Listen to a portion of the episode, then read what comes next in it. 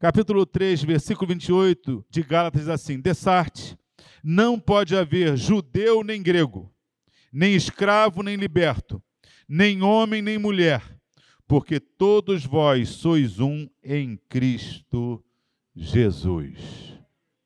Amém? Meus irmãos, eu acho que já está projetando, vocês estão vendo o rostinho de algumas mulheres. Esse é o texto. Não é por acaso que eu escolhi esse texto, não, tá bom?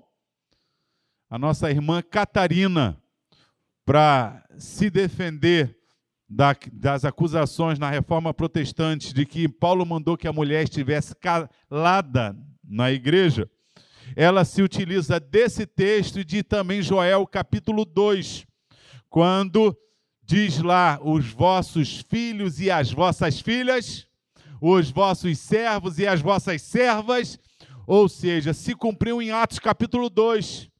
Não é isso? Lá, 17, 18, quando diz que o Espírito Santo desceu, se cumpriu no Joel capítulo 2. E aí, ou seja, em Cristo não tem diferença entre homem e mulher. Não tem diferença. E não tem entre judeu e grego. Na igreja, ambos são cheios do Espírito Santo para cumprir a missão da igreja. Não confunda que primeiramente veio ao judeu.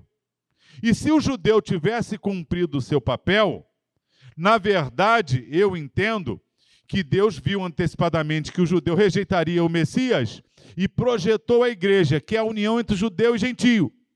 Mas como é que seria? Eles receberiam o rei deles e nós seríamos prosélitos, ou seja, todos gentios olhando para o rei de Israel, ou seja, nós nos converteríamos ao Messias de Israel reinando em Jerusalém.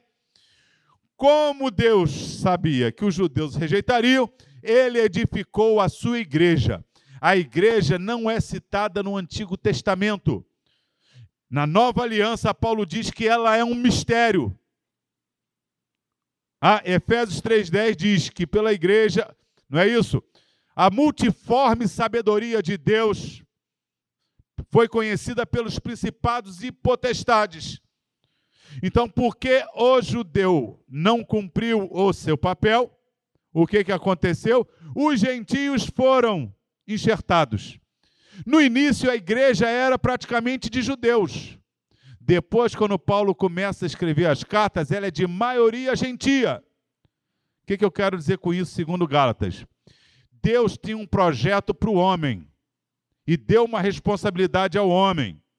Como o homem não cumpriu bem o seu papel, não vem cumprindo, Deus está levantando mulheres para fazer o que os homens tinham que fazer.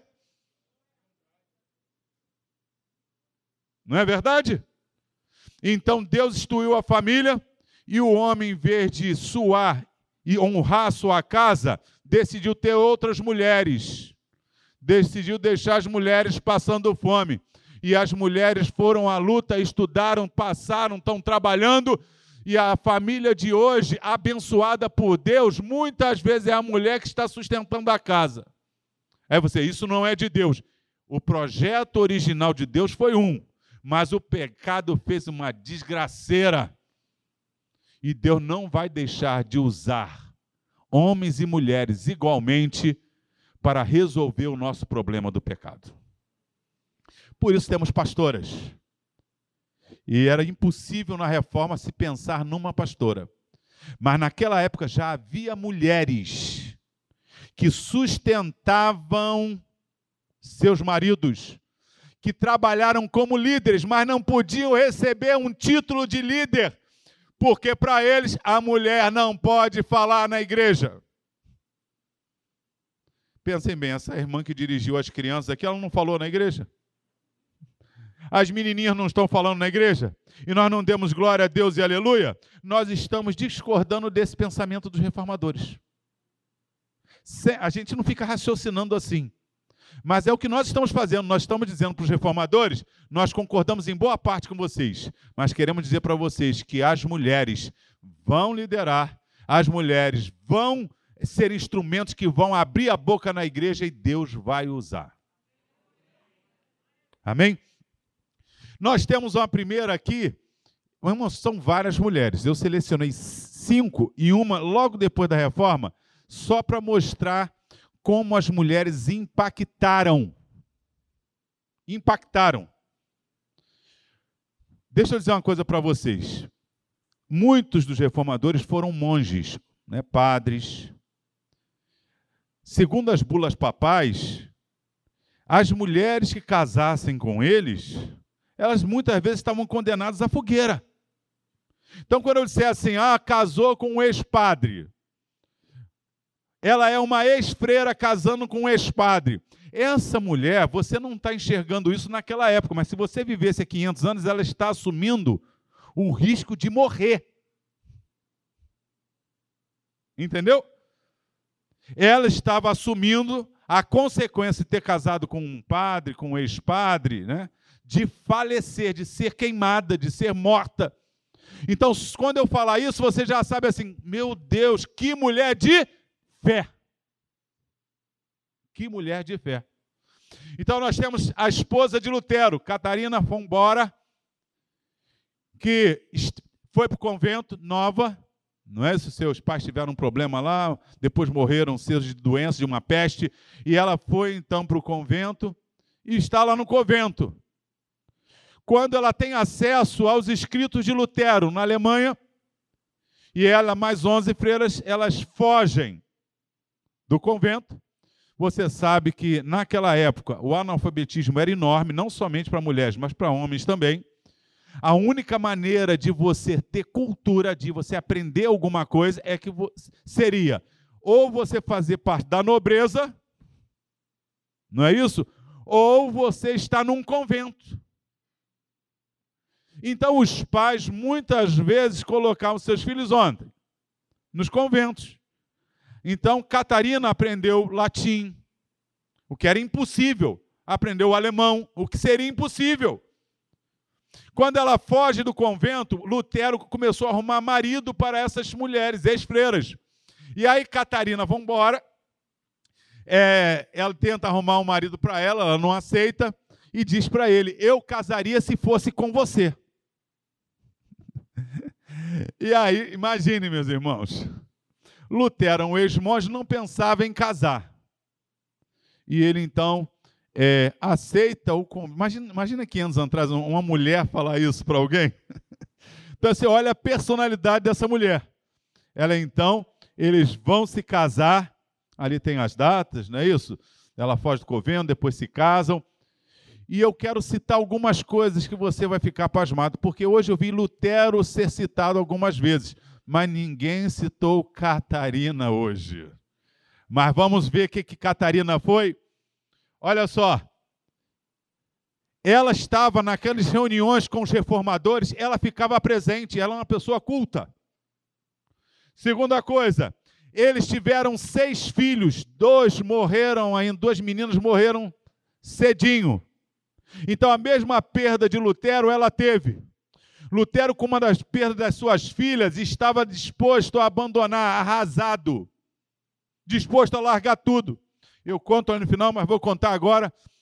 Uma, uma dessas situações da perseguição, é, excomunhão, etc., Lutero decidiu que acabou, se trancou no quarto. Depois de muitos dias, ele no quarto, largado. Catarina se veste de preto, que as mulheres em luto hoje ainda fazem isso. Entrou no quarto, Lutero olhou para ela e disse: Quem morreu? Ela disse: Deus. Para você estar nesse estado, Deus deve ter morrido. E aí Lutero se levanta, sai do quarto e continua a reforma. Nós falamos de Lutero, mas nós falamos da Catarina, que entrou naquele quarto para mostrar para Lutero: Deus não está morto, Lutero. Sai dessa depressão, sai desse, dessa letargia. Deus tem uma obra na tua vida, se levanta, homem.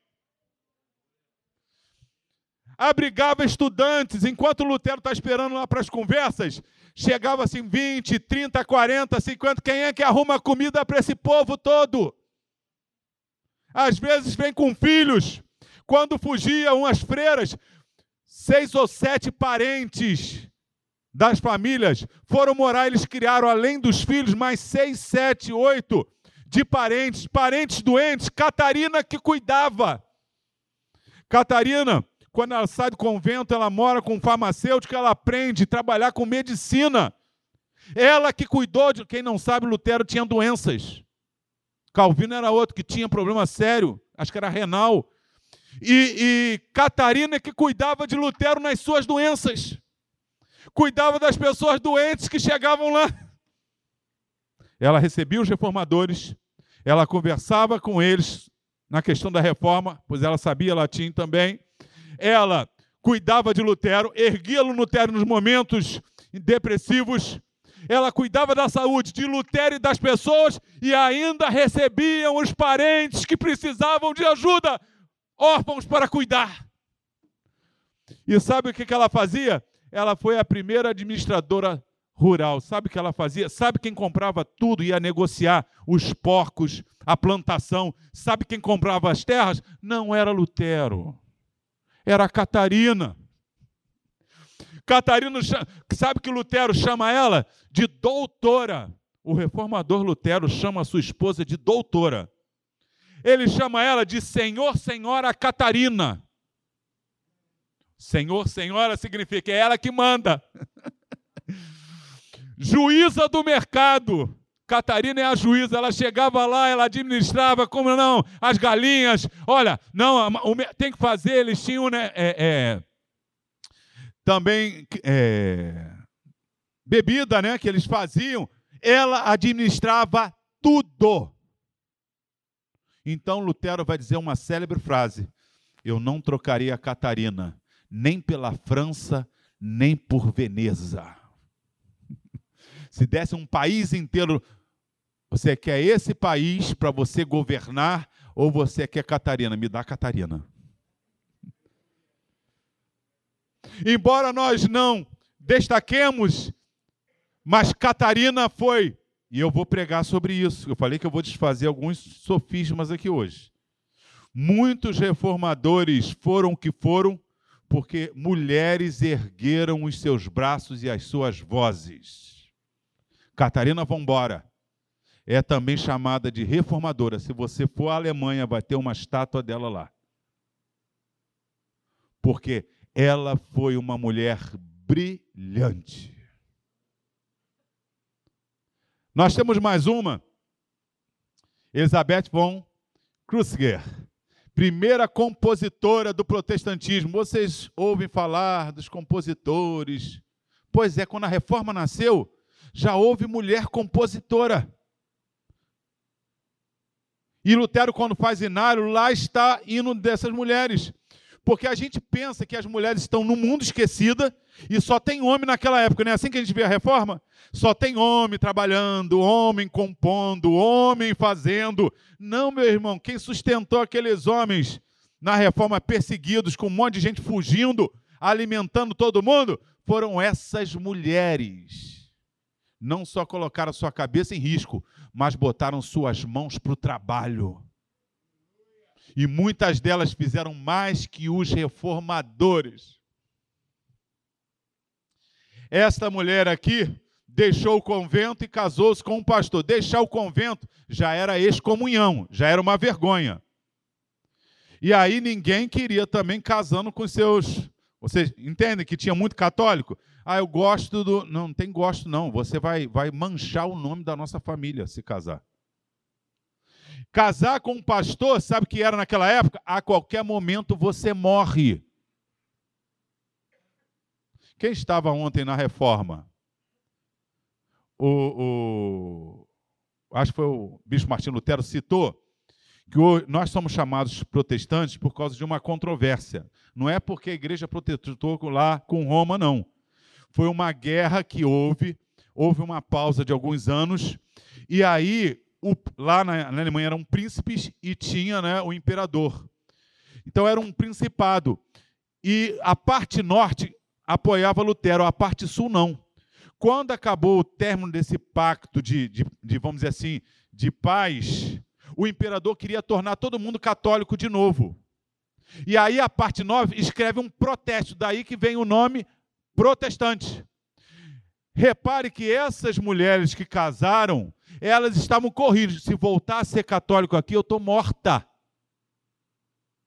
Era risco casar com um pastor, com um ex-monge, era dizer a qualquer momento meus filhos são mortos.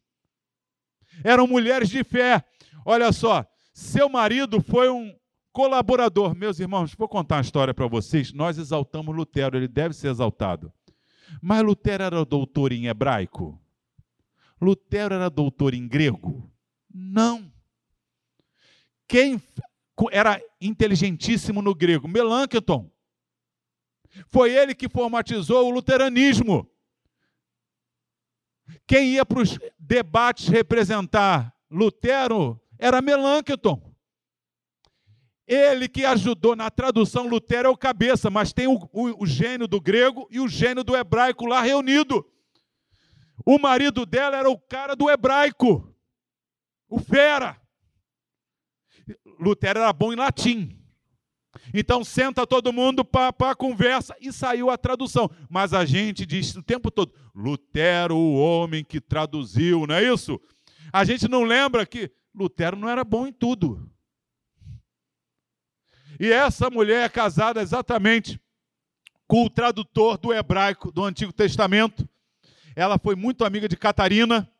Seu filho foi que substituiu Melanchthon na universidade, só gente maravilhosa, uma mulher brilhante. Apoio do seu marido, apoio da reforma, os seus filhos envolvidos na reforma, escreveu o hino. É conhecido como um hino, um dos hinos mais teológicos da reforma. Eu citando aqui só o início: Senhor Jesus Cristo, o único Filho de Deus, Pai da eternidade. E lá vai o hino só com teologia. A gente pensa que aqueles homens eram teólogos e as mulheres. Não, meus irmãos. Mulheres cheias de conhecimento. Profundo conhecimento bíblico e sabedoria teológica. Pode passar. Mais uma. Essa Elizabeth, né? Cullenberg.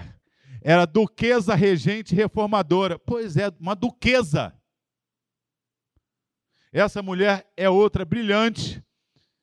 Ela o seu pai católico, sua mãe se converte ao cristianismo e, e o seu marido era o governante, ele morre, o filho tinha menor idade e ela então vai governar do que governando durante seis anos. E sabe o que ela faz no reino dela? Implanta o que? A fé cristã. Ela consegue uma, uma, um agir de Deus na sua família, o seu irmão foi que leva a reforma para Dinamarca. Ela sabia alemão, latim, matemática e Bíblia. Fera. Sua mãe não aceitou o ultimato, o pai deu um marido, o pai, de, um, pai dela deu um ultimato seu, oh, a ela, o seu pai a sua mãe, dizendo assim: nega a fé senão você vai às últimas consequências. A sua mãe não negou a fé. Foge, fica 20 anos, por fim volta e, pelo jeito, ficou também na casa de Lutero um tempo. Mulheres brilhantes que não aceitaram nem ultimato. Você tem ideia do que é isso? Perder o luxo de uma monarquia, de um governo, e ficar 20 anos fugida mas você conhece o nome dessa mulher? Também, porque o nome dela também é Elizabeth. Tá? São a Elizabeth mãe e Elizabeth filha. Correspondia-se com Lutero e foi presenteada com a Bíblia dele. Lutero, você sabe que Bíblia era caríssimo, meus irmãos. Naquela época, uma Bíblia era caríssima. Mas ela era uma pessoa tão importante que Lutero presenteou, prefaciou e presenteou com uma Bíblia dele a ela. Mais uma mulher brilhante aqui. Argula Stauf von Grumbach, teóloga e escritora protestante. Olha só os títulos dessa mulher. Ela se casa, ganha uma Bíblia quando ela tinha 10 anos do seu pai, e escreveu oito cartas defendendo. O que, que você acha que é, são oito cartas defendendo a reforma? Não é assim, vou mandar para o meu primo uma carta. Não é isso, não.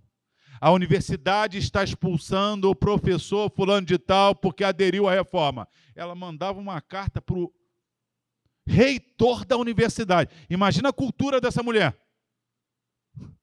Ela escrevia as cartas, é, era para príncipe, para governante, para reitor. Oito dessas cartas, o marido dela não conseguiu fazê-la parar, perdeu o emprego. Tem ideia do que essas mulheres sofreram? Porque ela não fechou a boca e não parou de escrever defendendo a reforma? O marido, e sabe qual foi a acusação? Ele não foi capaz de impedir que a sua esposa escrevesse, enviasse e publicasse cartas defendendo ideias reformatórias. Bem que o marido tentou, mas ela tinha tanta convicção de quem Cristo era, que ela escrevia e mandava carta para defender os solas que hoje nós falamos aqui. Só Cristo, só a graça, só fé, só a Escritura e só a Deus glória. Não é? Sabe o que Lutero. Vocês sabem que Lutero, Lutero é um homem de sua época. Então a gente tem que ter muito cuidado sobre as acusações sobre Lutero, porque Lutero ele, ele defende as 95 teses, mas ele ainda está cheio de catolicismo. Entendeu? Cheio de doutrina. Ele vai mudando seu pensamento durante o tempo. Então, quando ele escreve sobre o casamento em 1522, ele vai dizer assim: o papel do homem é dirigir, escrever, pregar, da mulher, mãe e esposa. Isso em 1522.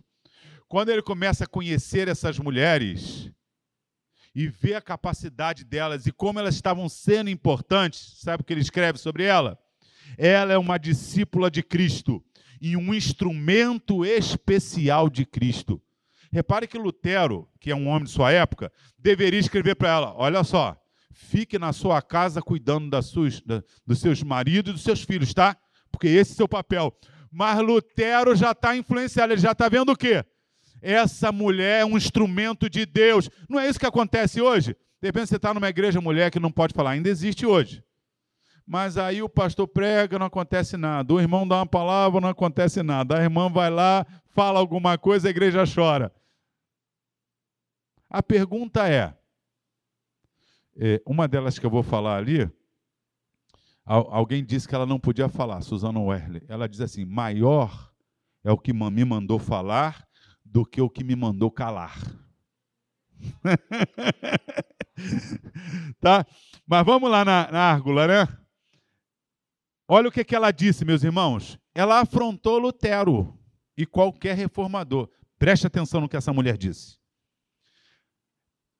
Mesmo se viesse a acontecer que Lutero negasse tudo o que disse, que Deus não permita. Isso não mudaria em nada a minha opinião. Eu não construo a minha opinião sobre a opinião de Lutero ou de qualquer outra pessoa, mas sobre a verdade das Escrituras Sagradas. Eu estou apoiando o reformador, eu estou defendendo, eu estou escrevendo, mas é só a Escritura. Lutero também está debaixo da Escritura. Que autoridade, meu irmão. E são essas mulheres que estão esquecidas, mas que estão sendo resgatadas de seus escritos. É difícil. É difícil, porque a história é contada por quem está na cabeça. Concorda comigo? Quem ganha é que conta, quem se destaca é que conta. Mas a reforma aconteceu também porque houve mulheres cheias do Espírito Santo dispostas a morrer por Jesus. Catarina Schutzel, primeira pregadora protestante. Meus irmãos, imaginar na reforma em que a mulher ficasse lá como esposa ou como freira, uma mulher pregadora, essas mulheres desafiaram até os reformadores. Seu marido a tratava como pastora assistente. Naquela época já houve gente que essa mulher não, não é só alguém, ela é que é minha assistente, ela é pastora também. Escreveu livros e panfletos, editou Inário. Interpretou Salmo 51, Pai Nosso para leproso. Olha só essa mulher, correspondesse com Lutero e reformadores. Reformador para lá, carta para lá, carta para cá, tá certo, não está errado. Olha, você está errado, não é assim. Essa mulher viveria hoje bem na nossa igreja. Sabia disso? Na igreja Maranata. Uma mulher equilibrada. Vocês não têm ideia. Testemunha destemida e conciliador, reconciliadora. Inclusive censurado.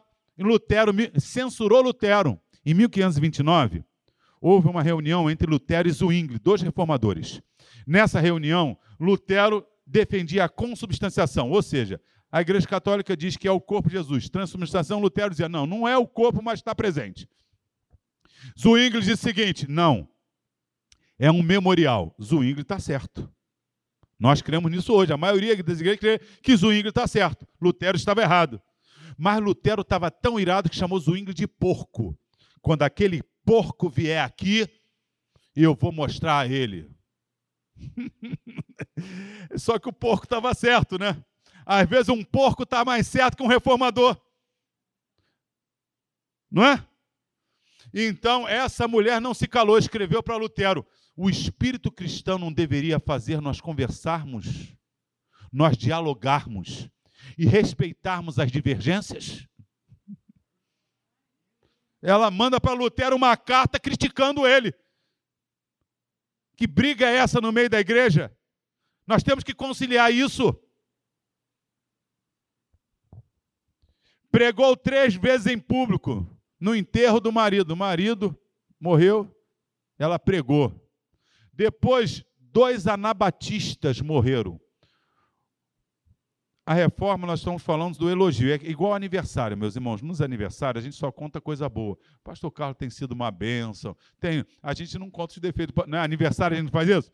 Fala das coisas boas. Na, hoje nós só contamos, contando coisas boas da reforma, mas a reforma teve problema. Morreram dois anabatistas. Sabe o que é os anabatistas? Parecido com a gente. Diziam que não se pode batizar criança, só adulto. Que igreja não tem que se meter com o Estado. Estado é uma coisa, igreja é outra nós temos que ter liberdade. Sabe o que acontecia com eles? Eles eram expulsos. Quando não eram mortos por reformadores. O nome anabatista, sabe o que significa? Batizar de novo. Foi um termo jocoso. Alguns reformadores, não caso de Lutero, não. É água que você quer? É água? Você quer batizar de novo? Aí botavam eles debaixo d'água e morriam afogados. Matavam eles afogados. É água que você quer? Então morre. É esse o nível de alguns reformadores. E aí, sabe o que aconteceu? Morreram dois anabatistas. Nós não fazemos enterros dessas pessoas. Cerimônia fúnebre. Ah, Argola, não tem problema não, eu faço. eu vou lá pregar. 200 anos antes de John Wesley, que fecharam a porta, você não pode pregar nessa igreja, ele disse: Minha paróquia é o mundo, e foi pregar nos cemitérios. 200 anos antes, uma mulher já tinha feito isso. Você nunca, alguém já ouviu falar disso? Já tinha escutado falar disso? Pois é abrigou fugitivos de guerra de camponeses, mesmo contra. Que mulher brilhante, meus irmãos. Ela falou: gente, não se levante, porque os, os camponeses praticamente comi, trabalhavam para comer. Tudo era imposto para manter aquele luxo todo. E eles então fazem revoltas. Não, não tem como. A gente trabalha, ganha só para o arroz e feijão.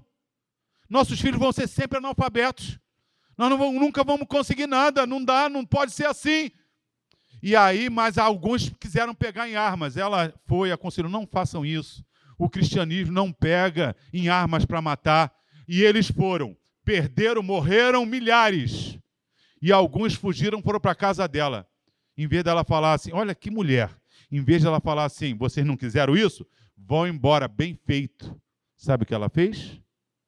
Alimentou eles tratou deles, cuidou deles. Ela ajudou eles, mesmo discordando da atitude deles. Por isso que eu disse para vocês: se essa mulher vivesse hoje na igreja Maranata, ela seria uma crente fiel. Mas vivendo há 500 anos, a cabeça dela estava a prêmio, não só pelos católicos, mas por muitos protestantes.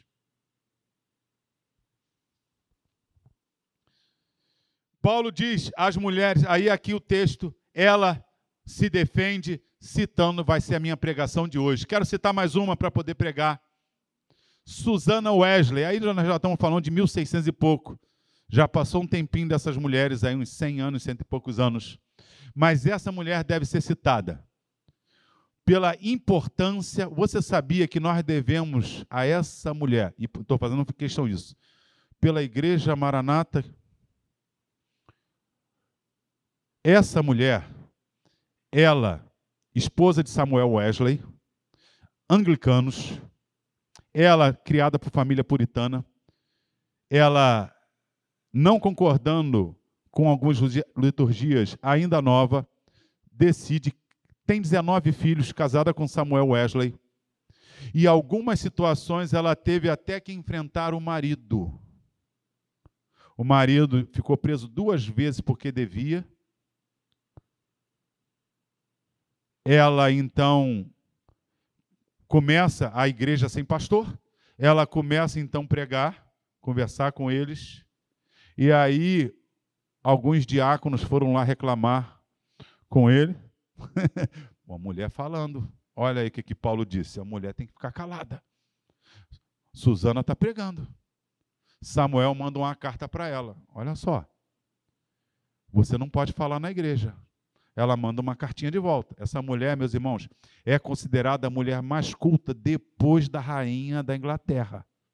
Você tem ideia? Ela conversava com John Wesley em grego e latim. Para que as pessoas não soubessem que estavam conversando, ia em grego e latim.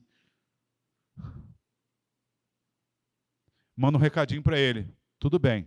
Eu paro de falar para essas 200 pessoas, 300 pessoas que estão vindo aqui. Mas você vai dar conta de cada alma que se perder. John Wesley vai ser tão impactado pela sua mãe. Aos cinco anos, ela chamava cada filho e ensinava o alfabeto. 19 filhos. Ensinava o alfabeto e dedicava um dia da semana, horas para os filhos. Todos os dias. Pega o diário, segunda fulano, Beltrán, terça, ter, quarta, quinta. Ela ensinava os filhos a ler, ensinava os filhos a temer a Deus, respeito. Ela criou a maioria, porque alguns morreram, e eu tenho que citá-la. Quando John e Charles foram para o campo missionário, falaram: Susana, seus filhos estão indo embora. Ela disse: Se eu tivesse cem filhos, todos eu daria para a obra missionária, ainda que eu nunca mais os visse. O que, que vocês acham dessa mulher?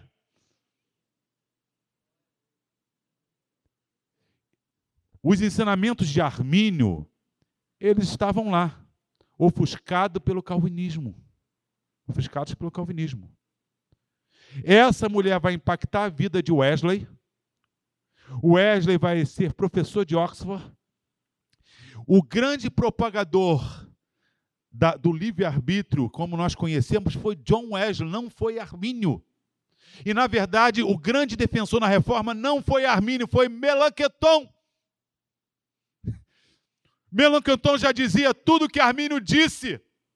Então, o que nós chamamos de arminianismo, na verdade, é um melanchtonismo, na verdade, é a doutrina dos pais da igreja, o que nós chamamos de calvinismo, é agostinianismo, que só veio no quarto século depois. Os três primeiros séculos da igreja criam como a igreja maranata crê. Mas você fica os sábios teólogos dizendo o tempo todo, porque a doutrina calvinista é a doutrina da igreja. Quando? Nunca foi. Nunca foi. Mas isso não é o assunto de hoje, nós estamos falando sobre as mulheres, né? 19 filhos, marido preso, a casa dela foi queimada duas vezes. Numa, o Wesley quase morreu. Daí vem o apelido, um tição tirado do fogo. John Wesley fundou o metodismo ganhou mais de 200 mil almas. Essa mulher. Você sabe por que mulher, o John Wesley começou a aceitar pregador leigo? Sabe por que, pastor Carlos, o senhor chama quem não é formado na, na, na no Batista do Sul, na, no Mackenzie, para pregar aqui? John Wesley, impactado pela sua mãe. Um dia, um pregador leigo, a sua mãe colocou ele pregar, ele pregou, John Wesley, professor de Oxford, reverendo Wesley, e aí ela manda um recado, vem ver esse pregador. E aí o Wesley vai, mas ele não é formado, vem ver esse pregador. O Wesley vai, olha, o homem pregando cheio da graça de Deus. Aí John como eu posso calar aquele que Deus abriu a boca? Aí vem o pregador leigo, aquele que não tem fome, surge no metodismo com Wesley através da influência da sua mãe. Só que a gente só cita Wesley.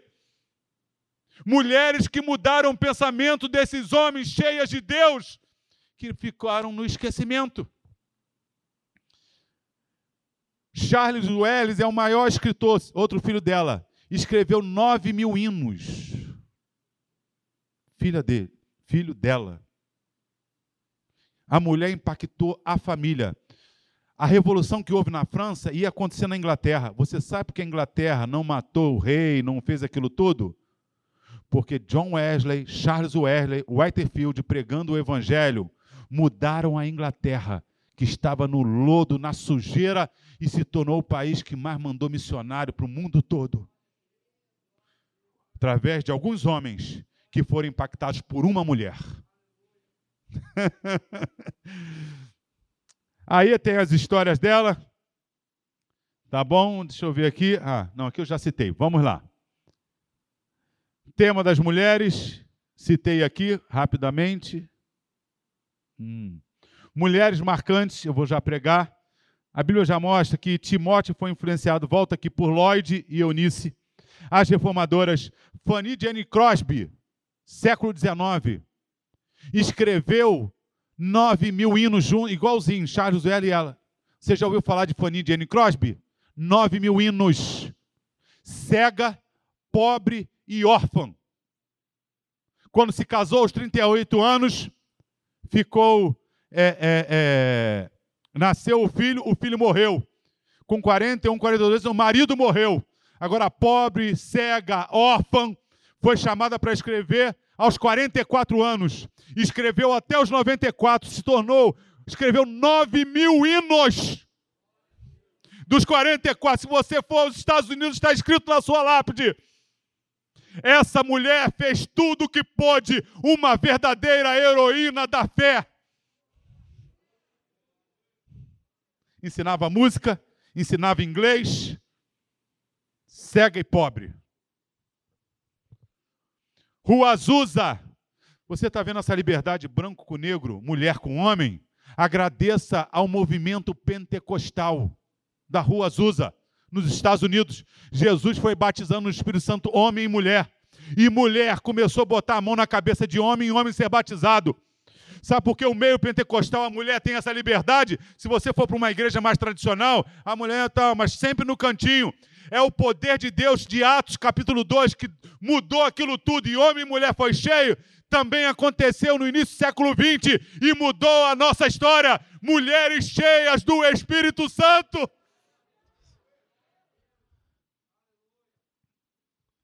Irmã Melinda, que eu conheci, quantas vezes vi aquela mulher socorrer os pastores, orar e Jesus curar, usada em profecia, nunca vi uma falhar.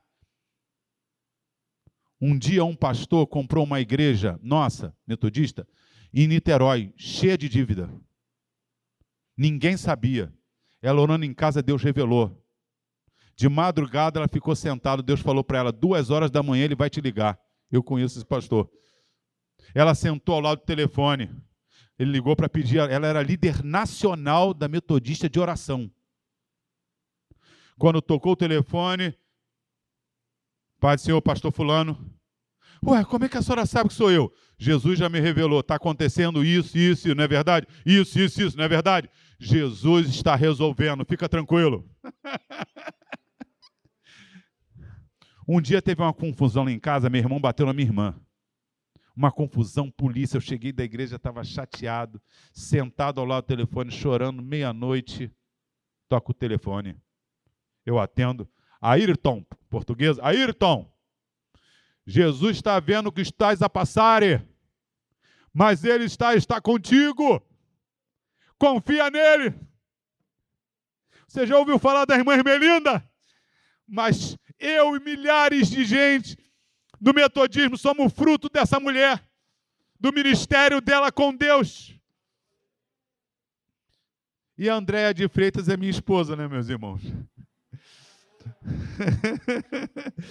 Vocês não sabem, eu tenho três filhos. Minha esposa ensinou todos os meus filhos matemática, português, todas as matérias, desde o início até o ensino médio. Ela cuida da casa, professora, mais de 40 turmas, mil alunos.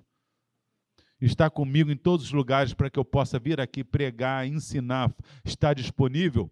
Ela tem sido o maior instrumento, assim como Catarina foi para Lutero. É, eu digo assim, não, mais do que isso tem sido Andréia na minha vida para eu poder servir a Jesus.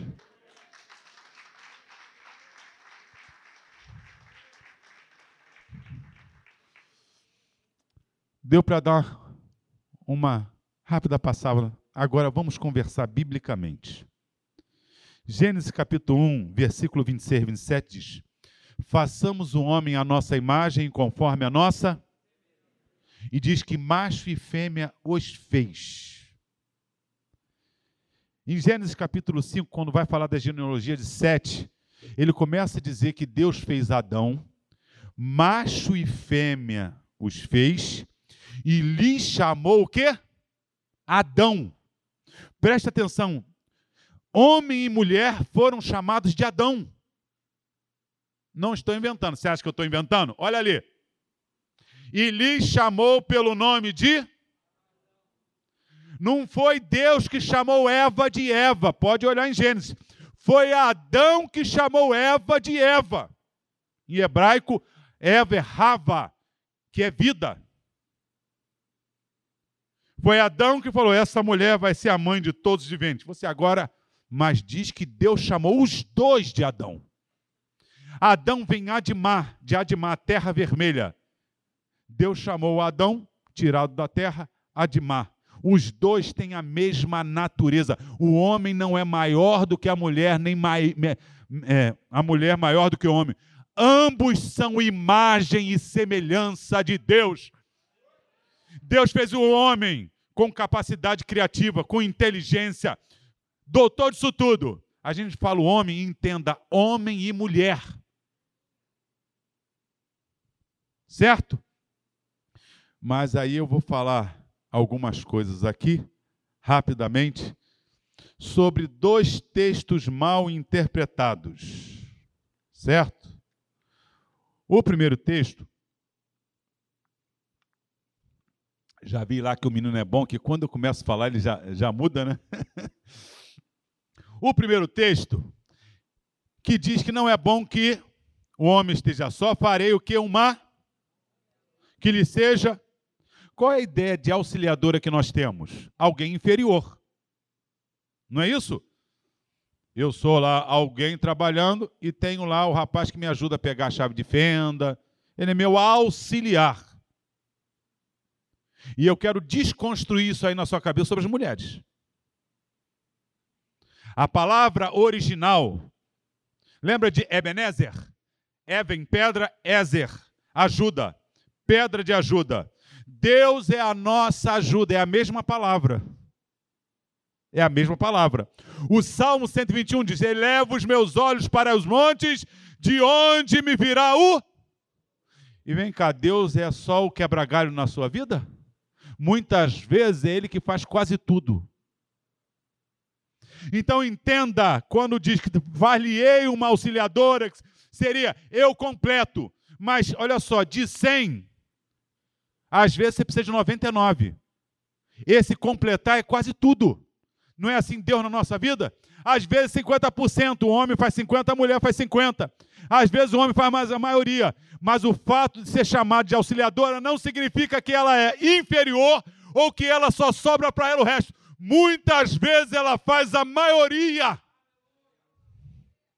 Então deveria ser uma honra. Minha mulher, minha auxiliar, deveria. É ela que me sustenta, como Catarina sustentou Lutero. Então desfaça essa ideia na sua mente de que a sua mulher é só a sua auxiliar, que é o que tentaram transmitir durante muito tempo. A mulher é só uma auxiliar. Mas se você entendesse no original o que a Bíblia está dizendo, é essa mulher que às vezes ela só complementa o que você precisa, mas às vezes é ela que te sustenta, senão você vai para o buraco. Vamos conversar. Na sua casa, a maioria das vezes não é a mãe que tem sustentado, senão você ia para o buraco? Não é? Faz o aniversário da mãe e do pai, faz da avó e do avô.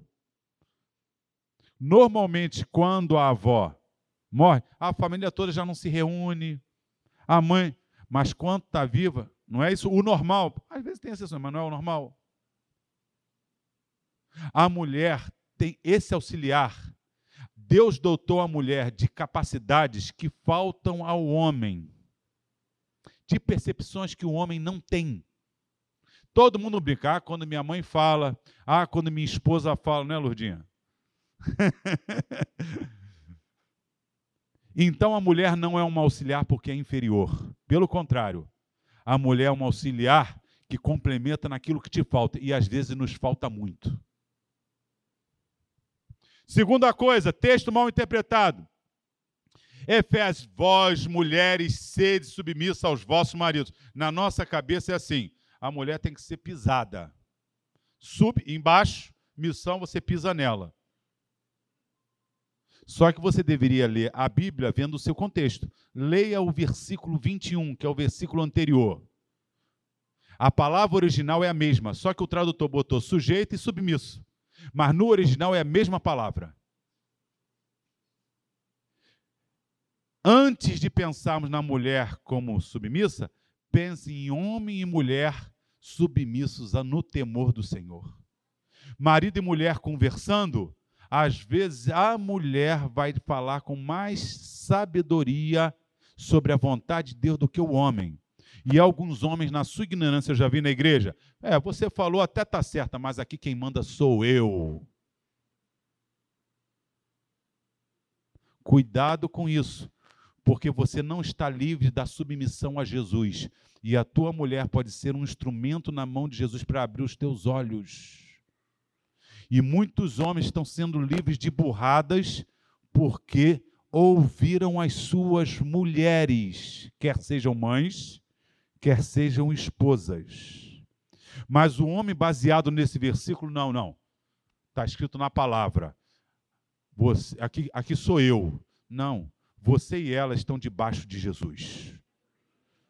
Um tem que ouvir o outro e procurar qual a vontade de Jesus. É isso que diz o versículo 21.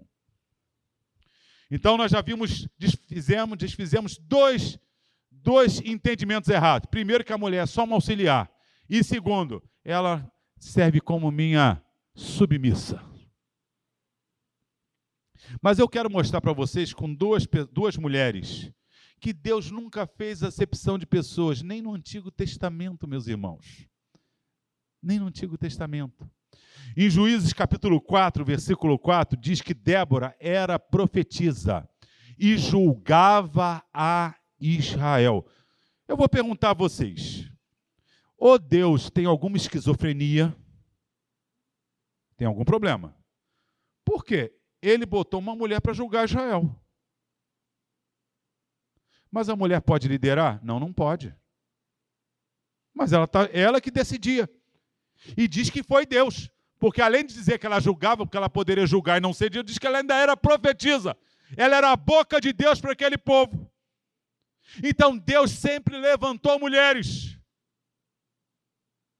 E que muitas vezes, pela infidelidade masculina, que deveria realmente, pela sua força, naquela época, principalmente o homem que ia para a guerra, como Baraque, né? o homem que enfrentava as dificuldades, o homem que ia para o campo e a mulher, por ser mais frágil, cuidando das coisas, administrando e o casal junto. Muitas vezes essas mulheres é difícil um homem assumir papel de mulher, mas eu digo sem medo de errar, é muito fácil as mulheres assumir os papéis dos homens. Porque isso tem acontecido o tempo todo. E eu fico tão revoltado. Porque eu, quando tinha 13 anos, a minha mãe falava acabou o gás, eu botava o botijão nas costas, ia buscar e carregava e trazia. Hoje em dia, a mulher diz acabou o gás, o marido fica sentado, ela que vai buscar, ela que vai trocar. Nem isso o infeliz está querendo fazer. Que depende de força. É a mulher que faz. E Jesus disse: cuidado. Pedro falou assim: ó. As vossas é, orações serão impedidas se você não tratar a mulher como vaso mais fraco. Segunda de Pedro 3,7. Pode ler lá. Agora é primeiro ou segundo, mas é 3,7. As orações ficam impedidas se você trata a tua mulher não percebendo que ela é o vaso frágil da relação com relação à força. Tá bom? Então, Débora, meus irmãos, já era juíza no Antigo Testamento. As igrejas têm pensado, e eu também, claro, me converti em igreja, que a mulher não podia um monte de coisa. Só era quebrado que as mulheres profetizavam, Deus cumpria. As mulheres pregavam, Jesus batizava no Espírito Santo, salvava. E aí os homens ficam assim: é, é o homem, mas vamos fazer de conta que é a gente que está fazendo através dela. Não é verdade? Era assim. Mas aí as igrejas começaram a ver, mas se Deus usa como pastora, elas pregam, elas aconselham, e é Deus que está fazendo, como é que eu posso calar quem Deus mandou falar? E aí, meus irmãos, uma outra mulher, Priscila, com Paulo. Ah, não permito que a mulher fale na igreja, não é isso? Mas ó, Paulo diz que Priscila e Acla, está ali Romanos 16, 3, eles eram cooperadores. Ele não diz, ó, Acla é meu cooperador. Ele tem até uma esposa lá que é submissa. Não é isso, não. Os dois são. Paulo está chamando uma mulher de alguém que estava junto operando com ele. Paulo está dando destaque. Que história é essa que Paulo não quer que a mulher fale na igreja? Você tem que entender a sociedade da época. Se aqui fosse uma sociedade que só os homens pudessem falar, você vai ter uma complicação se botar uma mulher para falar. Por exemplo, há 50 anos atrás, se uma mulher entrasse de calça comprida aqui, o pastor provavelmente pediria, mesmo membro da igreja, a se retirar. Porque naquela época, quem usava calça comprida como mulher? As lésbicas, o movimento anticristo, hippie. Mas depois que as mulheres de bem começaram a usar calça comprida, está cheio de mulher aqui de calça comprida. Mas 50 anos atrás, a igreja, naquela sociedade, diria: cuidado, não receba como membro da sua igreja a mulher que usa calça comprida. É assim a questão do cabelo em Corinto, as prostitutas, como usar o cabelo. Então você tem que ter muito cuidado. O que Paulo está tratando muitas vezes que é questão cultural. E a igreja tem aberto seus olhos. E as mulheres sempre trabalharam, sempre sustentaram, mas ela é só um fica ali, porque somos nós. E o nosso nome que aparece. Não é verdade? Vocês nunca elogiaram a Andréia porque eu vim aqui dar aula. Mas eu só vim dar aula porque ela fez um monte de coisa para deixar eu ouvir. Tá bom? E Paulo então vai citar isso aqui. Pode passar? Rapidamente. Conclusão. Um dos lemas da reforma é o sacerdócio universal. Eu quero desfazer mais um sofisma, mais um pensamento errado. Meus irmãos, a reforma levantou umas bandeiras que eles mesmos não seguiram. O sacerdócio universal, 1 de Pedro, capítulo 2, versículo 9, diz assim: Vós sois sacerdócio real, geração eleita, nação santa, povo de propriedade exclusiva, para anunciar as virtudes daquele que vos chamou das trevas para a sua maravilhosa. Ele não disse, vós homens sois e nós, por causa do catolicismo, que criou aquela coisa do sacerdote, que é o intermediário entre Deus e os homens, isso é sacerdote, é só o padre. Então nós cometemos um erro. Qual é o sacerdote? Ah, o sacerdote é o padre, virou o pastor. E aí nós chamamos o pastor de sacerdote. E na casa dizemos, o marido é o sacerdote da casa. Eu quero dizer para você mais um sofisma. Na casa, a mulher é sacerdotisa também. Ela representa Deus ali. O homem é sacerdote também.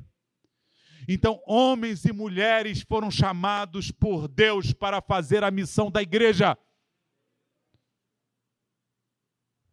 Então, mulher, você não foi chamada para pisar no seu marido, mas eu quero dar uma notícia: marido, você não foi chamado para pisar na sua mulher. Os dois foram chamados para temer a Deus e procurar a sua vontade. Quero dizer para você, mulher, que Deus chamou para pregar, não se escore no homem, dizendo, mas isso é coisa de homem, porque isso é um mal, uma má interpretação da Bíblia. Se Deus te deu um dom, ele deve ser utilizado, ainda que você não seja chamado, porque tem homens que não são chamados para pregar aqui, mas a tua boca tem que estar aberta para pregar Jesus. Continue, mulheres, sendo bênção nas mãos de Deus, sem a vaidade de achar que são melhores que os homens. E homens, Tire a arrogância de achar que você é melhor do que as mulheres, porque na verdade nós todos fomos feitos à imagem e semelhança de Deus. Deus tem uma obra a fazer e está chamando homens e mulheres cheios do Espírito Santo. Coloque-se nas mãos de Deus. Quem sabe você será a Catarina, a Elizabeth. Quem sabe você será a Susana, a Árgola, quem sabe você vai quebrar barreiras que os homens impuseram, dizendo você tem que calar, mas o Espírito Santo está dizendo você tem que falar. Que Deus nos abençoe, meus queridos. Espero ter contribuído com esse entendimento nessa missão difícil sobre a importância das mulheres. Amém. Que Deus abençoe.